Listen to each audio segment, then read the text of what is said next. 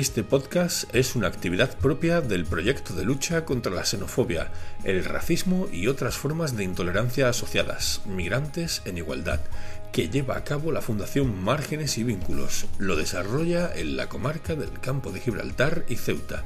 Este proyecto está financiado por el Ministerio de Inclusión, Seguridad Social y Migraciones junto al Fondo Social Europeo Plus.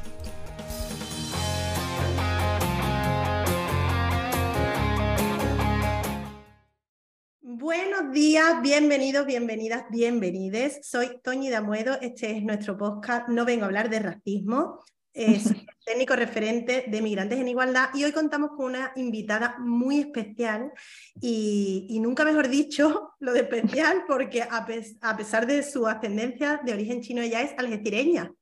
Sí, gaditana, sí, especial y gaditana de nacimiento, pero malagueña de acogida. malagueña de acogida. Así que bueno, bienvenida. Eh, bueno, yo tengo aquí Zhou, aunque yo sé que tu nombre no se dice Juan. es Chuen. Sí, Chuen en chino. vale, más conocida como gazpacho agridulce en redes sociales. Sí, sí, todo correcto, todo correcto. Bienvenida a nuestro podcast, Juan. Eh, eh, te iba a decir, Mm, preséntate tú, preséntate tú para quien no te conozca, porque bueno, yo sé que eres muy activista en redes sociales, y, pero bueno, aún así, a lo mejor de nuestros oyentes puede ser que haya alguien que no te conozca. Cuéntanos. Vale, yo en mis redes sociales me defino como española, pero no mucho, ¿no? Soy de ascendencia china y soy novelista gráfica, escritora, podcaster, ilustradora. Eh, es que em, me da un poquillo de cosas, tanta titulitis, ¿no? Pero es que al final yo hago muchas cosas. Entonces, en una presentación me dijeron que era una mujer orquesta y yo dije, hostia, pues es verdad, mujer orquesta, porque al final, mm, como jardinera, que voy recortando muchas cosas y voy tocando muchos palos y pues así estoy. Mujer inquieta. Bueno, eso me encanta, mujer inquieta, di que sí. Eres divulgadora al final. También, también divulgadora. ¿Y tú, si tuvieras que definirte, ¿con cuál definición te quedarías?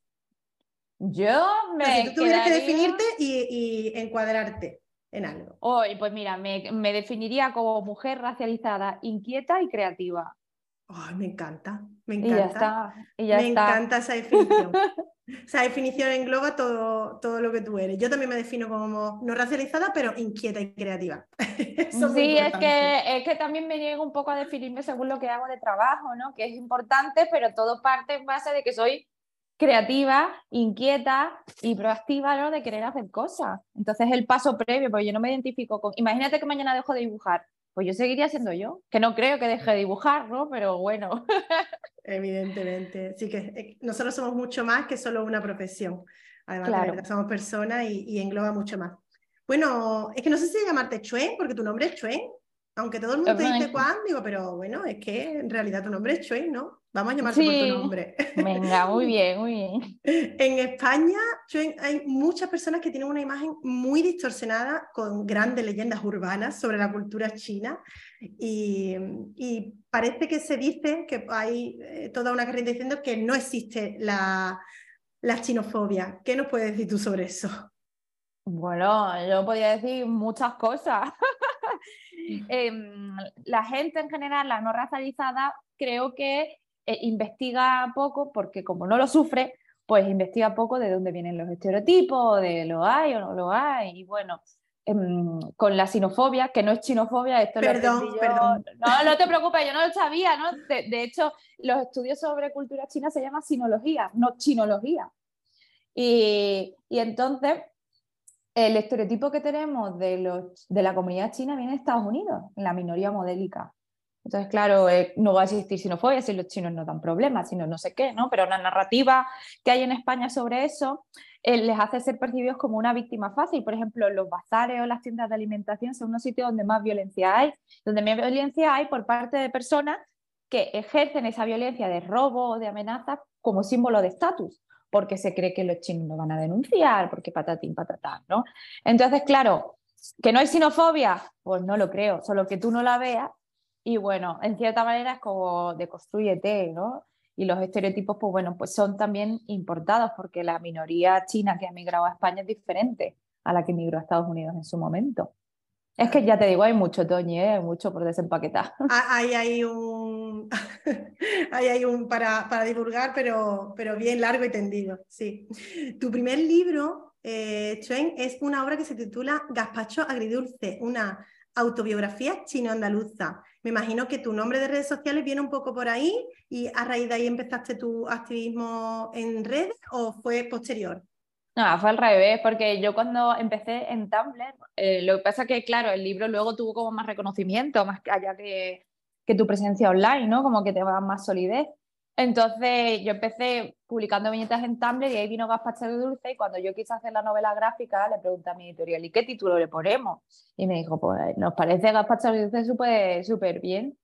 Lo que pasa es que al final lo que yo hago trasciende a la primera novela, ¿no? Eh, ya he hecho bastantes más, voy a publicar mi quinto libro este año y mm, pues eh, mi podcast se llama Movidas Varias, entonces claro, lo que en su momento fue Gaspacho Dulce ahora simplemente soy Chuen, ¿no? Pues soy esta mujer creadora y como que es un universo bastante más grande de lo que fue esa novela y de lo que sigue siendo, ¿eh? porque se sigue estudiando en universidades estadounidenses bastante más que en España, esto es muy fuerte, y, he estado, bueno, es que hay un simposio académico donde se estudia mi obra, es que es muy fuerte.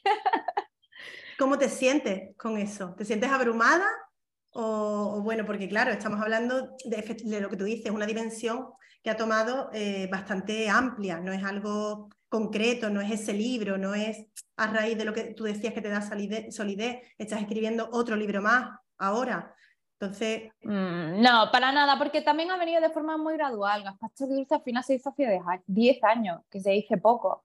Lo que pasa es que, claro, no es algo tan mediático como puede ser una María Pombo, ¿no? En plan de no es algo tan grande, entonces, claro, en los sectores se me conoce y ha ido gradual hasta que yo he ido adquiriendo cierto nombre entonces, bueno, si lo hubiera sabido todo desde el principio, muchas veces digo que igual sí que me hubiera abrumado y no hubiera hecho nada, ¿no? Oye, si haces un cómic, va a estar dando por esta universidad, de patata y patata, y yo digo, uy, qué responsabilidad. Pero como ha sido de una manera muy orgánica, muy natural, no, no me siento abrumada, ¿no? Es como, bueno, y es más, claro, Gaspar y Dulce se publicó hace 10 años y muchas veces me siguen entrevistando por eso. O sea, me hacéis volver 10 años atrás cuando yo ya no estoy en ese punto, ¿no? Yo estoy en otro tipo de discurso y, construyendo más sobre lo que es pues, una persona con este fenotipo en Occidente, identidades híbridas, ¿no? bueno, pues muchas cosas, feminismo interseccional y todas muchas cosas que impactan a mi persona y que en ningún aula de España ni de Andalucía se me ha enseñado nada de esto. Esto es picar piedra, picar piedra todo el rato. Sí, sí, que es así, es real. Y, actualmente, que, por, bueno, lo del podcast, que a nosotros nos encanta también, por eso la iniciativa, nosotros somos un proyecto social, ya colaboraste con nosotros el año pasado, y, bueno, vamos, nuestros pasos son mucho más pequeñitos, pero ¿cuándo surgió lo del podcast, eh? Pues tía, lo del podcast fue el año pasado, sí, este, sí, porque entre una temporada y otra ha ido el Plan H Media, que es una non-profit y que se dedica también, bueno, a temas sociales, me lo propuso y yo en el momento, pues estaba viviendo nomádicamente, ¿no? Me fui a viajar por el mundo, mm, dije, hostia, ¿por, ¿por, qué no, no? Y todo se graba en remoto. ¿Y por qué sí? Porque cada vez que salía de alguna entrevista, si no me habían tratado mal o si no habían sido racistas conmigo, yo ya me sentía agradecida no me han puesto una música oriental, no me han preguntado dónde se mueren los chinos, no me no sé qué, ya para mí estaba bien. Entonces yo dije que eso era un baremo de medir muy bajo, ¿no? En plan de que alguien haga medianamente bien su trabajo, no puede ser que yo esté extremadamente agradecida. Y decidí hacer un espacio seguro para las minorías. para mí es lo más importante que quien venga se sienta cómoda, cómoda y, y esté guay. Así surgió. ¿Y cómo te has sentido por el podcast? ¿Es uno de los proyectos que más te gustan de los tuyos o, Súper bien. La verdad que me gusta mucho. A ver, yo no me escucho porque estoy harta de escucharme todo el día, mi cabeza no se calla, run, run, run, run, run, run. Entonces, eh, eh, me encanta hablar con la gente porque siempre lo digo, ¿no? Yo invito a que me salga y viene. y es muy guay porque son unas conversaciones muy interesantes. Y he aprendido muchísimo. Y estas dos temporadas, claro, cada persona, cada siempre, siempre es de alguien proveniente de una minoría y me cuenta su visión que es que no, no se ven en ningún sitio. ¿no? Y, encima el mundo del podcast está ocupado por ciertas personas que son todos influencers, súper endogámicos. Entonces me siento súper bien de tener otra perspectiva que esté allí, ¿no? Y además tengo muy buena review, 4,8 en Spotify, creo. Bueno, bueno, bueno, totalmente, totalmente. Así que nosotros estamos encantados de tenerte aquí. O sea que... Qué bien, qué bien, qué alegría. Siempre es un placer volver a mi decir, aunque sea online. Aunque sea online, aunque sea online. ¿Y actualmente qué proyectos tienes? ¿Tienes proyectos nuevos en mente? Claro, estoy aquí coloreando a mala, bueno, no a mala muerte, sino que estoy coloreando a tope en mi nueva novela gráfica que saldrá en octubre y se va a llamar La Dolce Vita y va sobre, bueno, la, no solo la vida nómada, sino la vida nómada es una excusa para yo contarte, ¿no? Porque yo mi identidad híbrida cultural la tengo muy mascada de lo de fuera, cómo se me lee en el mundo, las reflexiones que tengo, ¿no? La pospandemia, el feminismo, la migración y todo, pues en un contexto un poco más global. Ya. Y es lo que tú decías, ¿no? Que tu, identidad, eh, está, has vivido eh, durante una época a nivel nómada, ¿no? Digamos, has estado un poco viajando. Em, ¿Has notado una diferencia en el trato en, que se puede dar en España o la identidad o la imagen creada, los estereotipos aquí en España con respecto a, la, a tu cultura eh, ascendente con respecto a otros países? Pues tía, yo lo que he notado es que absolutamente a todo el mundo le extraña que yo hable español. O sea, es una cosa, a los hispanohablantes, ¿por qué tienes ese acento? Eh, ¿Por qué hablas español? No me pega nada, pero eso es global. O sea, es una cosa que digo, la migración en España es relativamente reciente, como para que no se haya estudiado en ningún lado, ¿no? Y es como, digo, tío, ¿por qué os extraña tanto? Lo que he encontrado es awareness, o sea, conciencia de racismo porque no hay ningún país que no sea racista, pero sí hay más educación. Entonces, como el nivel de base de conciencia en otros sitios es mayor, ya hay cosas que saben que no te pueden decir, ¿no? En plan de, oye, no le puedes decir que qué bien hablas español. Luego dice, hostia, lo siento porque te lo he dicho, ¿no? O que es, una, que es, una, que es una, un racismo cotidiano, ¿no? El otrerizarte todo el rato, ¿no? Pero es como, eso no se te puede decir. O no se te puede decir lo de, no, de dónde realmente viene. Entonces encontrar que en otras partes del mundo son más conscientes, al igual que en otros sitios menos conscientes. O sea que esto no es uniforme ni lineal. Y claro, en algún sitio tu fenotipo pasa totalmente desapercibido y en otros te observan muchísimo, ¿no? Y, y lo sé, el mundo es muy diverso y a la vez muy pequeñito. Hombre, yo me imagino que también es la desinformación, el no estar, el no conocer eh, la temática, el no, el no, o sea, al final el tú no estar informado es lo que te hace pecar de, cometer ese tipo de errores, más allá de que alguien eh, quiera mantener actitudes y un discurso racista. es que, pues tía, yo ahí tengo una opinión encontrada porque se pone casi siempre el foco en el individuo. Es decir, no puede ser que en España la formación antirracista está en las redes sociales. No puede ser.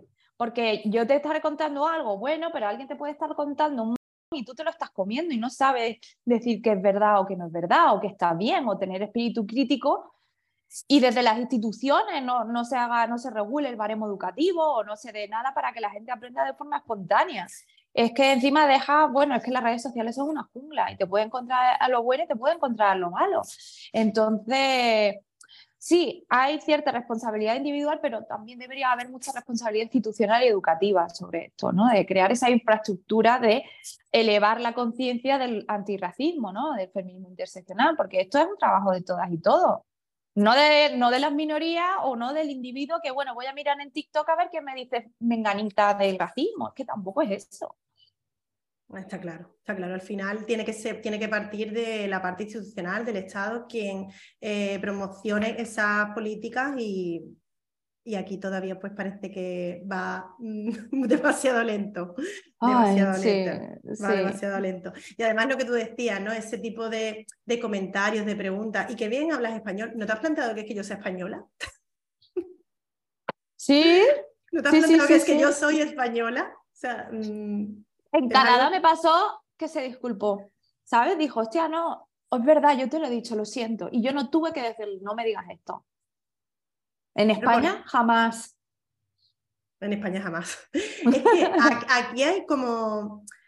Eh, yo desde que estoy trabajando en este proyecto, que es Migrantes en Igualdad, en el que trabajamos con personas que pueden ser eh, personas migrantes que hayan podido ser víctimas o posibles víctimas de delitos de odio, eh, nos encontramos a muchas personas que son migrantes, pero sus hijos son españoles, nacidos en España, ¿vale? Y pero para la mucha parte de la población, sus hijos españoles son otra clase de españoles. Son españoles como de segunda, digamos.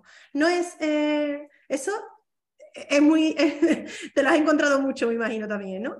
Hombre, durante mi carrera siempre me han llamado inmigrante de segunda generación y yo no inmigrante de ningún lado, digo inmigrante con perdón, ¿no? Pero es, como, mm, no, no, y sí, ciudadanos de segunda y se te valida o se te mira si te has aculturado, es decir, si te has asimilado. Entonces tú estás renunciando a una parte de ti para que la parte, para que los españoles no racializados te digan, oh, qué bien, sí, sí eres como yo, pues igual, no lo soy, ¿sabes? Igual me desenvuelvo aquí de puta madre y me debes el mismo respeto, porque yo estoy pagando mis impuestos, estoy siendo una buena ciudadana, ¿qué más te da mi cultura de origen, realmente, ¿no? Pero hay una doble, no doble moral, pero hay una hipocresía en esto, ¿no? De aquí no somos racistas, pero tú para ser un buen español racializado tienes que comportarte igual que yo, que no es así. Entonces, ¿dónde están los límites en el que respetamos la individualidad?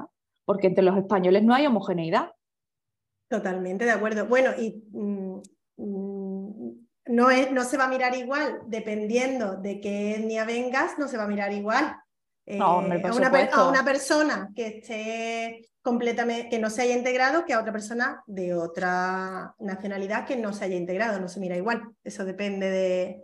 Bueno, yo ya con la palabra integración encima ya tengo también una guerra, ¿no? Bueno, es que realmente si esta persona cumple con derechos y deberes, ya tú, ¿qué, qué integración? Qué... De nuevo, es que hay españoles que no se integran, Entonces, que o nos integramos todos o, la integración al río, es decir, cuando escribí mi ensayo gráfico, ¿no? gente de aquí, gente de allí, eh, un sociólogo emérito dijo, vale, la integración sí, pero nadie ha establecido qué hay que hacer para integrarse ni quién tiene que hacerlo. Y eso creo que es una... Esto es eh, perpetuación de sistemas de poder, porque entonces yo siempre te puedo criminalizar si no te acultura, si no te asimilas, ¿no? Eh, y es como, oh, qué buenos son, porque ahora tocan flamenco y es más español que yo. Bueno, ¿a ti qué te va a dar que toque flamenco, que escuche lo que escuche, no? Estás pagando impuestos, sí. No estás haciendo crimen, sí. No sé cuánto tiene, amigo, pues ya está. No sé, yo últimamente estoy muy así. muy hate. Está, muy reivindicativa, a mí me parece muy bien. que tiene que, tiene que haber mente reivindicativa que hagan una lucha social, porque si no, entonces que esto no avanzamos. Esto no, no avanzamos. Y bueno, escribes columnas también. Eh, en, el país, en Vogue. En el diario sobre todo, porque como me, dan como me, dan absoluta libertad y me dicen escribe lo que quieras, pues yo, yo escribo, yo escribo, yo escribo. También digo, ve, nunca, nunca estudié cómica, conozco la gráfica, nunca estudié periodismo, aquí estoy haciendo columnas de opinión y escribiendo cosas. Eh, la inquietud y la creatividad pues me han llevado aquí. Qué guay. Una historia súper, súper positiva, una historia muy fuerte. Nos encanta, nos encanta, Chen. Y bueno, estamos llegando al final de la entrevista. Nosotros, nuestro podcast es cortito, pero nos ha encantado tenerte aquí. Pero yo no quiero que te vayas de nuestra entrevista sin que tú hayas eh, contestado nuestras preguntas random. Vale, vamos a ver. No, bueno, no es eh, dentro de lo social, ¿vale? Si tú tuvieras un superpoder para mejorar las cosas a nivel social, que tú pudieras, el que tú quieras, ¿vale? Puedes elegir lo que tú quieras. ¿Cuál sería ese superpoder? Buah, es que, mira, uno o dos, o sea, o tendría lo de mm, la superempatía, ¿no? Para que la gente, darle con un rayo y que empatizara, o tú has visto la película Men in Black, o lo del olvido. O sea, uno u otro, o que dice mucho o te agarra absolutamente toda la memoria para borrarte todos esos discursos, ¿no? ya está. Que son luego dos polos opuestos, ¿no? O que lo sientas todo o que lo olvides todo. Bueno, está bien, está bien, un superpoder muy bueno de poder jugar con la, con la mente, ¿no? Que, bueno, ¿y dónde te pueden encontrar? Para los que no te conozcan, Sven, ¿dónde te pueden encontrar? Pues mira, que me busquen ahora, que es lo último que tengo, movidas varias ¿no? en, en Spotify o en el diario.es, que eso es lo ultimísimo que estoy haciendo y, y en redes Gazpacho y Dulce. Luego en octubre pues sale el libro y os espero, vamos, en la presentación, ¿verdad? Hombre, por favor, ¿vas a presentar aquí? Dinos que vas a presentar aquí. Voy a, voy a ver el tour, ¿eh? Porque he estado, claro, estoy aquí coloreando para llegar a tiempo en y ya lo que estoy haciendo es promocionarlo, ¿sabes? Digo, el libro todavía no está intento, yo aquí no quiero estar haciendo fake news. Sí, sí, pero bueno, hay que promocionar, hay que promocionar. ¿Cómo se, cómo se va a llamar el libro? La agridolce Vita. ¡Ay, me encanta, me encanta! Bueno, pues eh, si podemos, asistiremos a esa presentación y, te apoyaremos. Muchísimas gracias, Chuen. Gracias por tu colaboración, por acceder a participar en nuestro podcast. Sé que estás a full de, de cosas, de que estabas ahora en un evento y tal, y que nos has dejado un ratito. No sabes lo que te lo agradezco. Muchísimas gracias. Mm. Eh, aprendemos muchísimo de ti. Nos encanta tu podcast y mm. bien, muchísimas gracias por participar. Gracias a ti, Toño, muchas gracias por este ratito. Un abrazo muy grande. Un abrazo.